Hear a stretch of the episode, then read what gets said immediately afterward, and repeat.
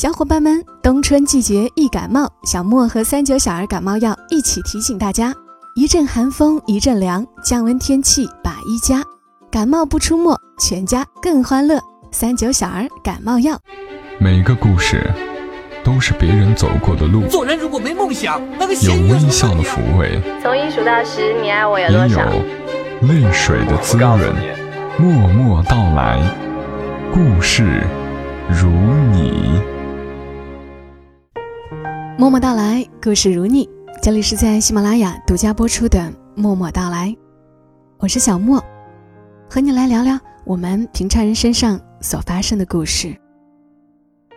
今晚要和你讲的这个故事，来自于作者梁又宁。我以前以为他是一个都市有为青年，很难想象他还有这么一段不为人知的经历。他说，希望他自己的这段经历。还能够鼓励到一些人，所以接下来想和你来读一读他最近写的一篇文章。三十岁教会我的第一个道理：我不想死，更不想穷。梁又宁写道：“不知道是从哪一天起，我开始有了积攒废品的习惯。喝完的矿泉水、饮料，以及可乐的瓶子，收到快递的包装纸盒。”甚至是外卖包装的小纸盒，我都会存下来。积攒到足够多的时候，就拿着塑料袋装起来，给那位经常在楼下垃圾桶前捡垃圾的阿姨送去。我几乎每个出现在小区的时刻，都看见过她。清晨六点半，我到楼下遛狗时；晚上七点，我准时到达小区时。或是偶尔下去丢垃圾时，总能看到那样一个画面：一个年迈的人，佝偻着身子，俯身到垃圾桶中拿一根自己的特殊铁棍，伸到垃圾桶里去挑挑拣拣，把能变卖的东西挑出来，放在自己的电动车上的巨型垃圾袋中。收拾完毕之后，再骑上电动车，奔赴下一个垃圾桶。有一次，我实在没忍住，牵着手里的狗，走到他面前，在问清楚他是否需要之后，我开始了往他住的楼层放废品。每天早上上班前，都会将攒好的一批放在电梯口，等他收走。其实我一直不清楚，别人看到这样的人和画面时，会是什么样的感受。但有一件事。我是肯定的，很少有人会产生跟我一样的想法。我害怕。说这句话不是矫情，是担忧，是极度不自信所带来的深深的恐惧。我害怕，等我到了像是他那样的年纪时，会一样俯身到垃圾桶里去挑拣能卖的废品，惶惶度日。不是看不起。而是不想如此辛苦，不体面，是觉得养儿育女辛苦一辈子了，该休息，该享福了，但偏偏没有。如果条件好点儿，谁不愿意去跳广场舞，做广场上最靓的阿姨？我害怕，是有原因的。有一段过往，在我心里尘封了很多年。到目前为止，我几乎没有和任何人讲过。有些往事，我只当往事，不想去回忆，是因为每当想起来的时候，那种当时的境地还像是昨天一样清晰，让人难受。我生活在一个北方小镇，那时候我家里有一块宅基地，是一面湖。有一天，镇子上的垃圾。突然就开始往湖里面开始填了。又过了好多年，那上面盖了一栋房子，是我家。我要说的不是盖房子的事儿，是垃圾。那时候我读初中二年级，跟奶奶生活在一起。每天早上我都能够听到拖拉机的声音，拖拉机卸垃圾的声音。我起床洗漱，出门上学。我奶奶一个六旬老人扛着一个耙子，出去到偌大的垃圾堆里处理垃圾，顺便把能卖的垃圾捡出来。捡好的垃圾装到袋子里，堆到院子里，最后被别人收走，换来几块钱。最后那些钱，成为了我的早餐，我买文具的钱。直到现在，我仍然记得那个画面：天昏地暗，太阳都未曾舍得露脸。佝偻老人扛着一个耙子，站在如山的垃圾前，面对的不只是垃圾，还有人生的磨难。我从前羞于讲此事，毕竟我不提这件事，好像别人都无从得知。但至今回想起来，觉得无比幸福。一个老人，给了我他能给我的一切。我想起前段时间看到一个印度电影，那个孩子追着妈妈问：“我们穷吗？”妈妈说：“不穷。”孩子不解：“可是别人都说我们穷。”妈妈笃定的说：“只要妈妈和你在一起，有爱，就不穷。”是啊，从前我也这么想，但现在我不这么想了，因为我这辈子最后悔的事儿，就是我早些年不努力，没能报答我奶奶。穷像是一粒种子，在我心里生了根，后来的很多年，我都无法完全拔干净。为什么？根须蔓延太深了。我特别早就不读书了。第一份工作是在广州的皮鞋厂里面做抛光工人。去广州的时候，我身上拢共两百块钱，买完火车票一百零二块，还剩下九十八块。当时年纪小，甚至连自己所处的城市都没有离开过，忽然到了一个大城市里，难免会新奇。但是孩子似的，怎么有那么多好吃的零食，那么多好喝的汽水？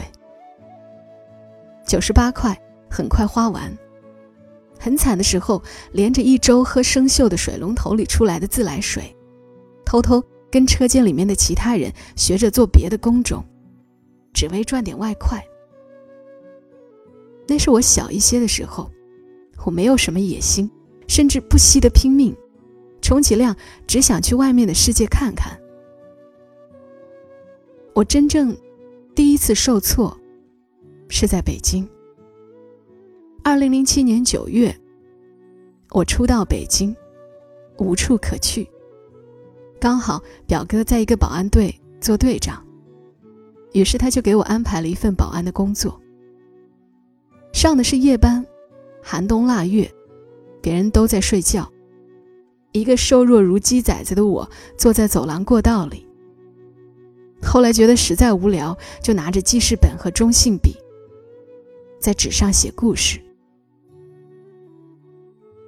有一晚，另外一个保安队长喝多了，过来查岗的时候，看到我趴在纸上写东西，他醉醺醺的问我：“你在干嘛呢？”我如实回答：“写小说。”我早已忘记他的长相了，但是我至今记得他脸上轻蔑的笑。那种鄙夷、轻视、不可置信的眼神打量着我，然后抬起手来，用力的在我的胸口捶了两下。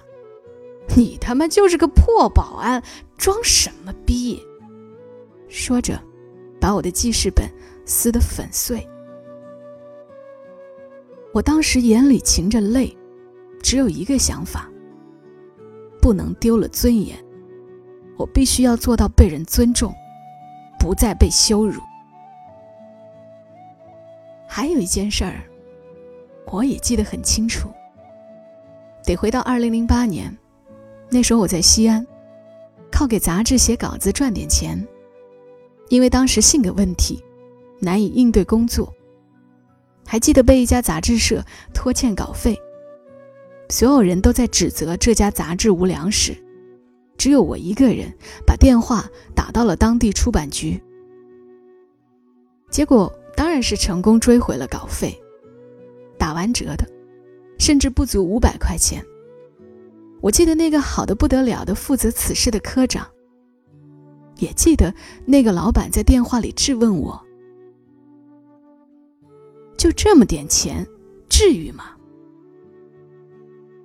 我笑了，你一个商人没资格质问一个盖着黑心棉被子、洗澡时候身上绿色的水顺着往下流的人，没资格质问住在两百块钱的民建房下雨时会漏水的年轻人，没资格质问一个拿着二十三个一毛钱去买来一碗馄饨，只吃了馄饨留下汤煮一锅米饭吃三天的年轻人，没资格质问一个十几岁出来讨生活的年轻人。你不配，你不配，真的，你没资格。我辛苦赚来的钱，你凭什么不给我？做正确的事，争取该争取的一切，这是当时的我唯一想到的。现在再回想起来，我挺心疼我自己的，但又感谢当时的自己。如果不是当年做过的妖，谁又想到要去拼命改写自己的命运？我曾经是个极度不自信的人，不信自己能做成什么，甚至经常会有这样的错觉：我总是觉得自己一路走来，都是靠别人的帮衬，或者是被别人推着往前走的，真正是个缺少勇气的人。但是时至今日，再去仔细想想，好像也不尽全是。别人是给了你机会，没错，但如果你没有做到还不错。别人怎么会再给你机会？有的人天生幸运，有人注定劳劳碌碌。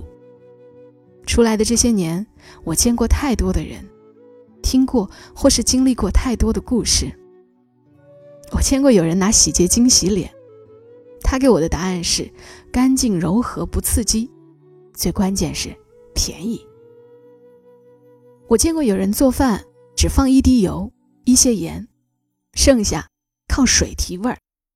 他给我的答案是：从前家里穷，晚上饿得受不了的时候，就会跑到学校外面的菜地里去偷白菜、萝卜、大葱吃。现在能吃水煮菜，也很不错了。他的目标是买一套房。我听过一个阿姨的故事，遇人不淑，嫁了一个赌鬼，后来干脆离婚逃跑。再也不要见到那个人渣。但自己，最终也开始沉迷于牌桌。一个人心里想的是什么，看到的便是什么。这是我今晚才忽然明白的一件事儿。我总是这样，实在没办法。我的成长总比别人晚一些，但还好，也算是成长。很多年前。当时我还是个郁郁少年，对一切都不确信，悲观看世界。像中岛美嘉唱的那样，曾经我也想过一了百了，但是后来越来越笃定，对于如何活着这件事，我必定有机会，也有能力去做到最好。要不人们怎么总说去日苦短，来日方长？人们常常会有这样一种错觉，那就是大多数人觉得，当人们往往意识到什么最重要的时候，往往为时已晚。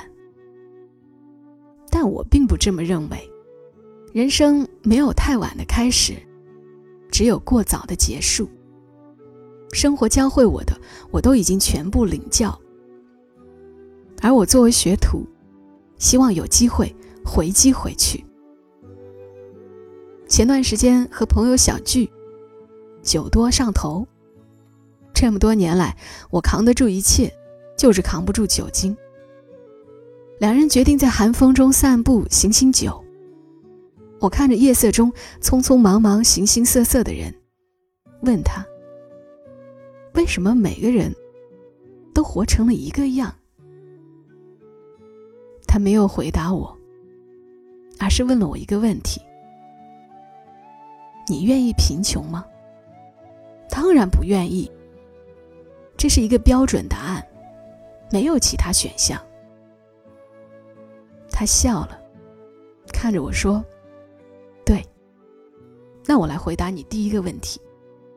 这是三十岁教会我的一个道理：他们之所以都活成了一个样，是因为他们跟你跟我都一样，是人群中再平凡不过的人。他们不想死，更不想穷。他们跟你我一样，都发誓不服输，要拼到最后。我相信，一定会有好事发生。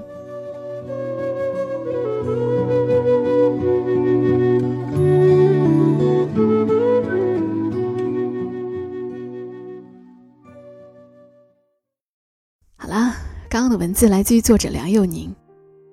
听过越来越多的故事。认识越来越多的人之后，我总能知道一些优秀的人背后心酸的经历。就像看完这个故事时，我和作者梁友宁说：“你知道吗？男孩子穷的时候是挨饿，女孩子穷的时候买不起卫生巾，血多的时候只能在厕所蹲着。”他给我回了一句：“还好，都过来了。”我说：“是啊。”过来了的就在这里聊天，讲以往的故事。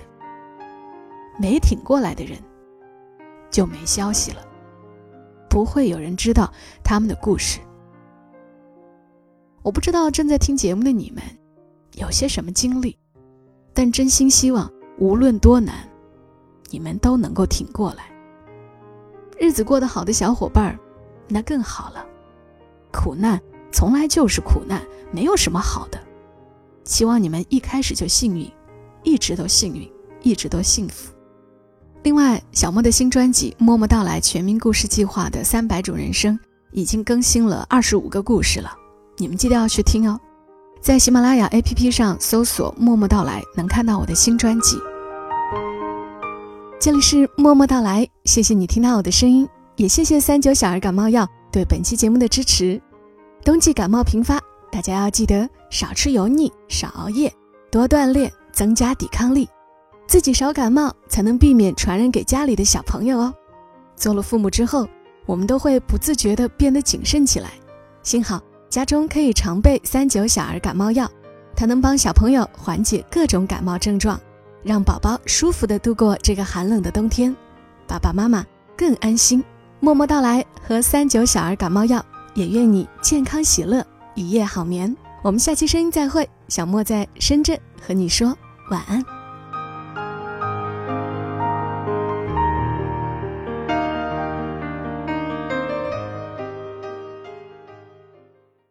如果你喜欢这期节目，麻烦你帮忙转发到朋友圈，让更多的人听到。小莫在这儿，谢谢你。